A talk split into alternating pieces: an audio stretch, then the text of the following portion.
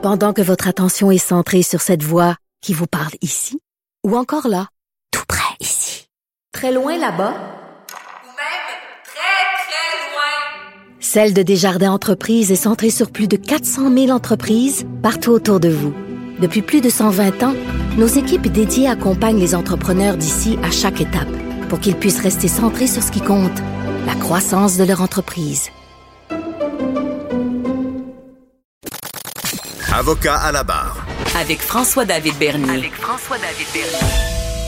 Vous avez vu l'affaire André Gionnet-Houle cette semaine. On a vu le vidéo euh, où est-ce que ce forcené euh, avec les couteaux là, qui tente d'atta- d'attaquer une policière sur le vidéo. Elle lui tire dessus euh, à quatre reprises, euh, le rate, elle, elle rate sa cible. Et euh, tout ça, ben lui, évidemment, c'est toute une histoire familiale puis d'agression. On pense que la drogue est en jeu dans tout ça, mais quand même, il est accusé euh, au criminel. 13 chefs d'accusation, dont menace de mort, voie de fait grave. Donc, euh, tout qu'un dossier. On va en parler euh, tout à l'heure avec euh, Maître Rancourt du côté, bon, qu'est-ce qui va arriver avec ces, avec ces accusations-là? C'est- c'est- Est-ce que la, la drogue est une excuse? Mais avant ça, on va analyser comment ça se passe sur le terrain. euh, parce que, bon, ça a marqué beaucoup de gens. On se disait, la policière... euh, se fait comme attaquer par le l'homme au couteau, pour ceux qui l'ont vu, lui tire dessus, mais on dit qu'elle était proche. Pourquoi elle ne l'a pas atteint? Lui, évidemment, elle a été très chanceux, je crois, là-dedans. On, on voulait en savoir plus. On en parle avec euh, Daniel Cléroux, policier à la retraite, euh, qui est avec nous. Bonjour. Bonjour, M.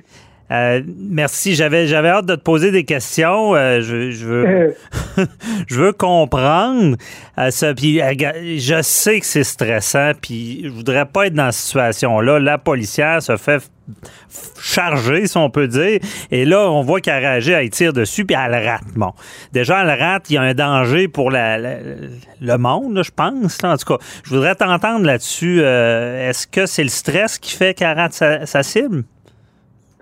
Ben oui, l'utilisation de l'arme à feu, on s'entend que c'est pas euh, quelque chose de courant dans le travail d'un policier, euh, malgré qu'ils ont une formation euh, qui généralement est d'une fois ou deux par année pour aller euh, aller se qualifier au tir.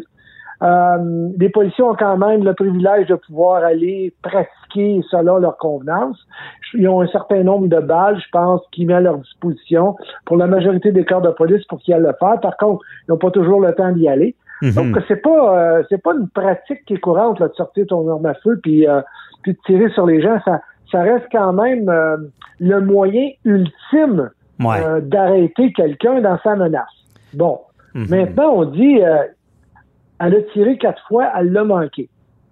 Faudrait voir, un, est-ce qu'elle a tiré dessus les quatre fois ou, ou elle a tenté de peut-être de le dissuader?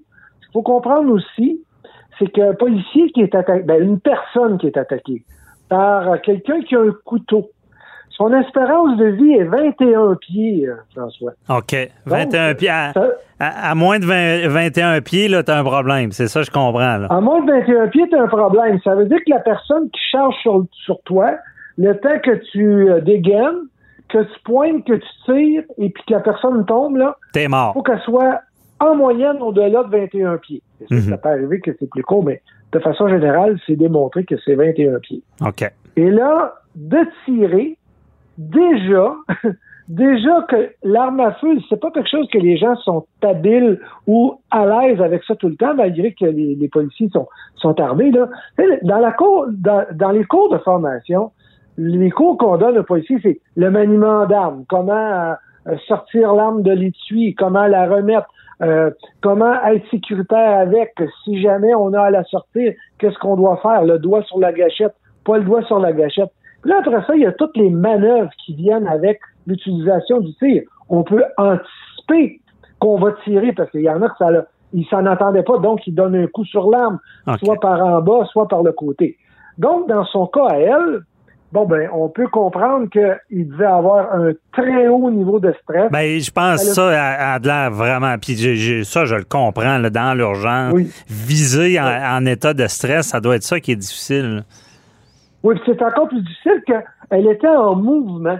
Ouais. on pratique, on, on se pratique pas beaucoup à tirer en mouvement, là. Puis une cible, là, ça bouge pas en. Alors qu'un Ah. individu, ça bouge. Ouais. Fait que là, euh, à savoir, euh, est-ce qu'elle l'a manqué parce qu'elle bougeait, parce qu'on le voit qu'elle est de reculons, elle recule, elle recule, elle recule, puis elle tire, puis le gars, il doit réaliser, malgré qu'il était sur les stupéfiants, que là, il va se faire tirer, lui, là, s'il continue d'avancer. Il avait pas l'air d'un gars qui voulait se faire tuer, là. Il avait plus l'air d'un gars qui voulait attaquer. Donc, il y a plusieurs éléments qui peut dire, qui peut peut-être expliquer pourquoi elle elle l'a pas atteint. Et là, l'autre question qu'on a à se poser, c'est est-ce que c'est dangereux? Qu'est-ce qui s'est passé avec les balles aussi qui sont parties? Ben, c'est ce que j'allais te demander. Est-ce que c'est une erreur? Parce que tirer dans quelqu'un, la balle reste là. Je comprends que j'imagine qu'elle, ça ne tentait pas de le tuer. Là. C'est ça, c'est, c'est clair. On veut pas enlever une vie si on n'était pas obligé. Mais est-ce que c'est une erreur de viser? Mettons qu'elle a dit je, je fais par exprès, je vise à côté pour le dissuader. Est-ce que c'est une erreur? Parce que là, la balle perdue peut tuer un enfant, peut tuer n'importe qui qui n'était pas impliqué. Là. Ben François, je suis convaincu qu'il n'a pas fait ça. Parce que l'utilisation de l'arme à feu, la définition quand on l'utilise, c'est il faut arrêter la menace. OK. Arrêter la menace, ça veut dire qu'il faut que la personne tombe. Et c'est pour ça qu'on dit souvent, pourquoi vous n'avez pas tiré dans les jambes? Parce que t'arrêtes pas la menace jambes. Dans les jambes, la personne va continuer à courir. Dans un bras, elle va continuer à courir. La place où ce qu'on tire, c'est dans le coffre, là, au niveau du cœur. C'est là que les gens tirent. Les tireurs d'élite, là, des fois, ils vont, vont aller sur, sur la tête, là, mais là, on parle de, de tireurs très expérimentés avec des, des heures et des heures et des heures de pratique. Les policiers sont habilités à tirer dans le coffre, Mhm. dans la partie la plus grande du corps, et c'est là qu'on arrête la menace. C'est pour ça que quand on tire, ben généralement, il y a perte de vie. Donc, OK, ben c'est ça. Quand on est rendu à cette étape-là, tirer, c'est pour tuer. Là. C'est pas pour. euh, ben, OK, non, je comprends. Tu as dit c'est pour qu'il tombe à terre, mais est-ce que c'est d'y Oui. enlever la vie, c'est le plus simple? C'est d'arrêter la menace, euh, François. Ouais. On dit jamais que c'est pour tuer. Ouais. On dit que c'est pour arrêter la mal. menace. Ça paraît pas bien de dire qu'on tire pour tuer. On tire pour arrêter la menace, sauf qu'on sait très bien que si on tire dans le corps, on risque, il y a Ouais. des grosses, grosses chances que la personne ne survive pas. Mais Daniel, y a-tu des. y a- dans la formation, on dit-tu, euh, si tu tires à- plus à gauche, le cœur, tu le- il va mourir plus. Il, va être tué. Ben- si tu tires à droite un peu plus, euh, il risque de survivre. Est-ce qu'on explique ça, que, ou tirer pour qu'il arrête une menace sans nécessairement tuer la personne? Ou? Non, on vise le milieu. On vise le milieu de la cage thoracique. Ouais. c'est l'endroit où ce qu'on a plus de chances de toucher à un organe vital qui va faire que la personne va avoir tellement de douleur qu'elle va tomber, qu'elle va arrêter. Mais malheureusement, quand on tire là, généralement, ben, Mhm. ça crée, ça l'enlève une vie. Mais là, il faut toujours se rappeler, la police tire pas pour tuer, elle tire pour arrêter la menace. Ouais. Donc, là, je sais, je joue ces mots-là, mais euh, c'est pas vrai qu'une police, quand elle sort son arme, elle veut tuer. Non. Elle veut, elle veut que ça arrête, là, parce que la personne, ça se rend sur l'agresseur, s'il se rend sur le policier, ou s'il se rend sur n'importe quelle autre personne après qui il court, Ouais. il faut que ça arrête. Il faut vraiment que ça arrête. Mhm. Parce que c'est sa vie qui est dans- en danger, d'où le stress. Mais est-ce Oui. que tirer quatre coups, c'est, c'est bienvenu? Si on rate, on recommence? Ou? Oui. Ben, généralement, les policiers vont tirer. euh, on, on appelait souvent dans notre jargon là, le double le double tap. Là, on fait bang bang. Ça peut arriver que c'est juste une fois, mais si tu vois qu'il continue à avancer après deux coups, tu fais quoi? T'arrêtes, tu dis ça n'a pas marché. Ouais. Non, tu continues, tu veux qu'il arrête. Malheureusement, dans son cas, elle, elle l'a manqué parce qu'on le sait là, maintenant, le gars, il n'est pas touché du tout, il n'y a pas de balle sur lui. Donc, c'est sûr que la balle qui est partie aurait pu trouver un autre preneur et ça, Hey. c'est vraiment pas ce qu'on veut. Et c'est quand on tire, on pense pas à ça. Là. On Non. pense vraiment à notre cible qui est en avant. Parce que ça se passe vite, là. Tu sais, quand il parle de la vision tunnel, le- stress fait que tu, tu, tu vois rien aller, là.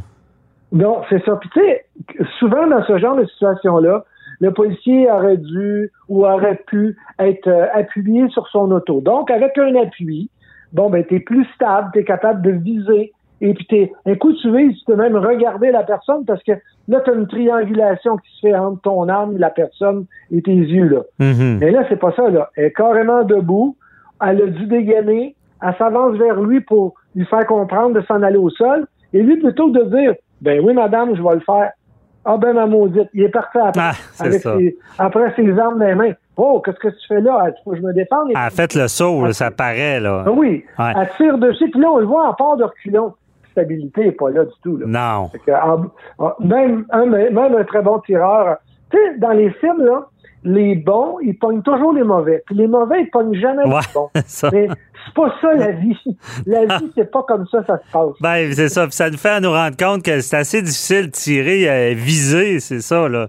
Tirer, c'est Oui. beau, mais euh, atteindre la cible, c'est une autre affaire. Mais d'ailleurs, euh, il nous reste environ deux minutes. Je voulais t'entendre là-dessus aussi.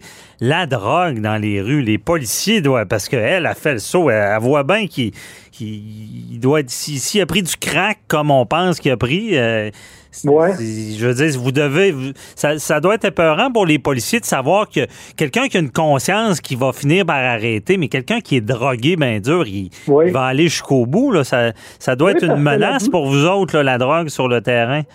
Oui, parce que la douleur, ils la sentent moins en partant à partir du moment qu'ils sont drogués. Et dans et puis ça l'altère beaucoup leur leur, euh, leur jugement, euh, leur réflexion, leur façon de penser.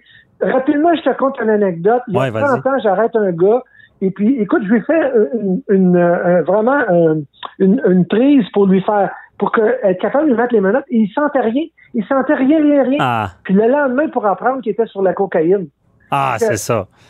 Puis aujourd'hui, on parle plus juste de cocaïne, on parle de crack, on parle de fentanyl, on parle de toutes sortes de produits que les gens, ils sont vraiment, je m'excuse là, mais ils sont vraiment plus, Ouais. plus des, plus des êtres humains normaux. Ils deviennent quasiment des, des, sur, des surhumains, euh, euh, surhommes, surfemmes, là, et ça, ils deviennent dangereux, là, j'imagine. Avec Ouais. le cerveau en moins. Ouais. c'est, en tout cas, je comprends. euh, Ça, ça doit pas toujours être évident. là. Quelqu'un de drogué, là, on doit pas. On veut rentrer à la maison, j'imagine. là. Mais euh, Oui, en tout cas, merci beaucoup, euh, Daniel, de nous avoir éclairé. Euh, c'est euh, très éclairant. Puis euh, on se reparle pour un autre dossier. J'espère à bientôt. Salut, bye-bye. euh, Bye bye.